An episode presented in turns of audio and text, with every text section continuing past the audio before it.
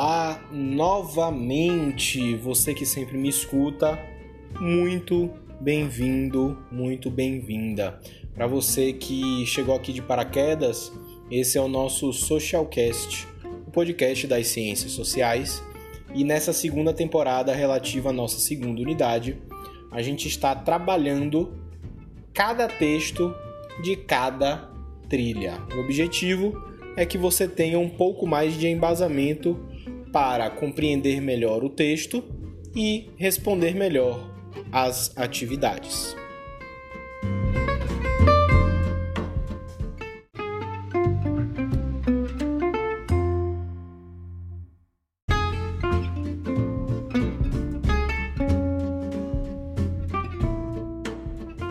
Esse texto número 1 um ele fala sobre o conceito de ação social em Max Weber. A gente já falou um pouco sobre isso, você que acompanha o Socialcast desde os primeiros episódios, lá na primeira unidade, a gente já fez um pouco dessa diferenciação entre os principais conceitos de cada autor.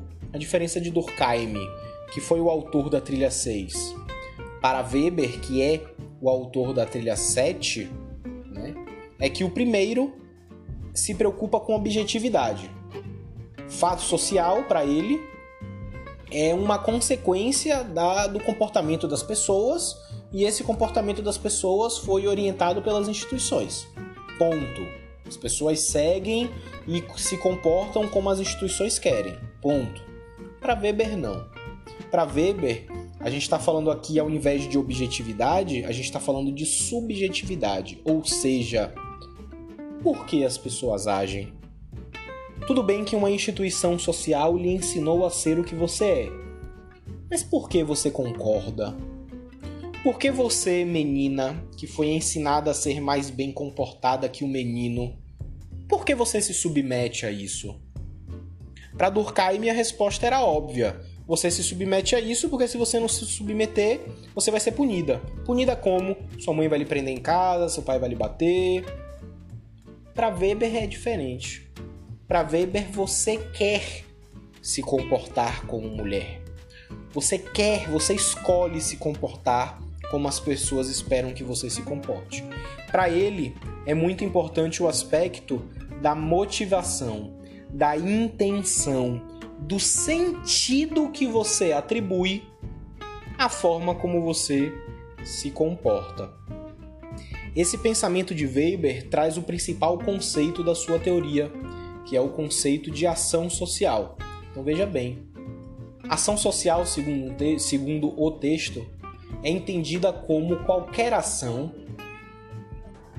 realizada por um sujeito em um meio social que, no entanto, possui um sentido determinado por ser autor. O que, que quer dizer isso? Está no seu texto, tá? O que ele está dizendo é o seguinte: que quando você age, então você pega a sua bicicleta e pedala. Pedalar é uma ação, correto? Então você pega a sua bicicleta e pedala. Você está praticando uma ação. Ponto. Agora, se você pedala porque você quer fazer parte do grupo de ciclistas, já tem uma intenção aí. Então essa ação, pedalar, pode ser considerado uma ação social, porque você tem uma intenção para sair pedalando. É isso que está dizendo. É uma ação realizada por um sujeito, por uma pessoa que pedalou em um meio social. Não é simplesmente pedalar sozinho. Pedalar porque eu quero. Não. É pedalar porque eu quero fazer parte desse grupo, é pedalar porque quando eu perder peso as pessoas vão perceber, é pedalar porque quando a minha coxa crescer as pessoas vão me desejar. Tem uma intenção aí, você tem uma motivação para pedalar. O ato de pedalar, portanto, se torna social. É isso que significa o conceito de ação social que Max Weber contribuiu para a sociologia. E aí ele diz que o papel da sociologia é esse: é identificar o que é que motiva as pessoas, é compreender o, o sentido que elas dão para as ações que elas fazem é, dentro da vida em sociedade, certo? E a gente, enquanto estudante de sociologia, precisa ter essa noção para que a gente use esse conhecimento como uma ferramenta, primeiro, de autoconhecimento, ou seja, por que, que eu fiz aquilo mesmo, hein? O que que me motivou para agir da maneira como eu agi? O que está motivando esses meus pensamentos mesmo? Né? E segundo, como uma ferramenta de compreensão do outro. Nossa, poxa, fulano fez besteira de novo. Por que será que ele faz tanta besteira? Não é simplesmente tá fazendo besteira, tem que apanhar. É para além disso. Isso é Durkheim me falando. Fez besteira, tem que ser punido. Weber não. Weber diz o seguinte: nossa, cometeu algo errado. Vamos compreender por quê? Pode ser que essa pessoa esteja precisando de uma motivação diferente para poder agir de uma maneira melhor. Entende? Por conta desse tipo de pensamento, Weber nos diz que existem quatro tipos ideais de ação social. Em outras palavras, existem quatro tipos de motivação para a ação das pessoas. E aí eu preciso que você leia, porque eu falando aqui vai ficar um pouco confuso. Dê uma olhada no seu texto, lembre-se. Essa audioaula não substitui a leitura atenta do texto. Ela está aqui para te ajudar a compreender melhor e te ajudar a fazer melhor os exercícios da trilha, certo? Então, ele fala que existem quatro tipos ideais de ação social, em outras palavras, quatro tipos de motivação, de intenção que a pessoa tem na hora de agir. Então, aquela que é racional com relação a fins, ou seja, objetivo, racional. Vou sair de casa, vou pedalar, vou pedalar tantos quilômetros e vou perder tantos quilos. Ponto. Certo? Tem, tem um cálculo racional envolvido aí. O segundo é aquele racional com relação a valores. É quando já tem a ver com aquilo que você acredita.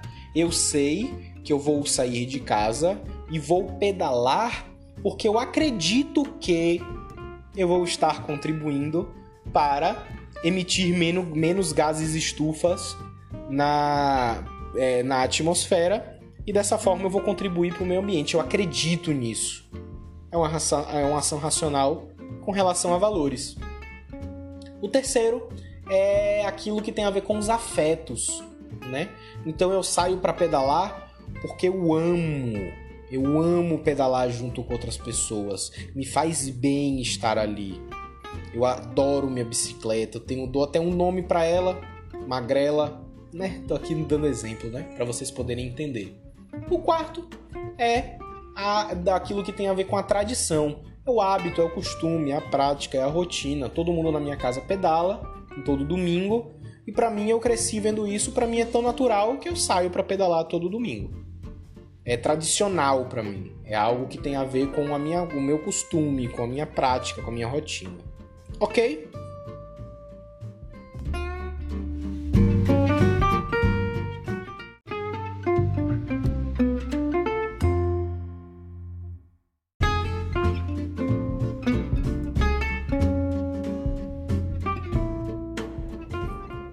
Pronto, meu jovem, minha jovem, mais uma audioaula, mais um episódio do seu Socialcast, podcast das ciências sociais. Eu espero que você compreenda melhor o que o texto quer lhe trazer depois dessa audioaula. Eu espero que ele lhe ajude a resolver os exercícios e principalmente eu espero que esse conhecimento seja útil na sua vida. Ouça quantas vezes quiser. Tchau!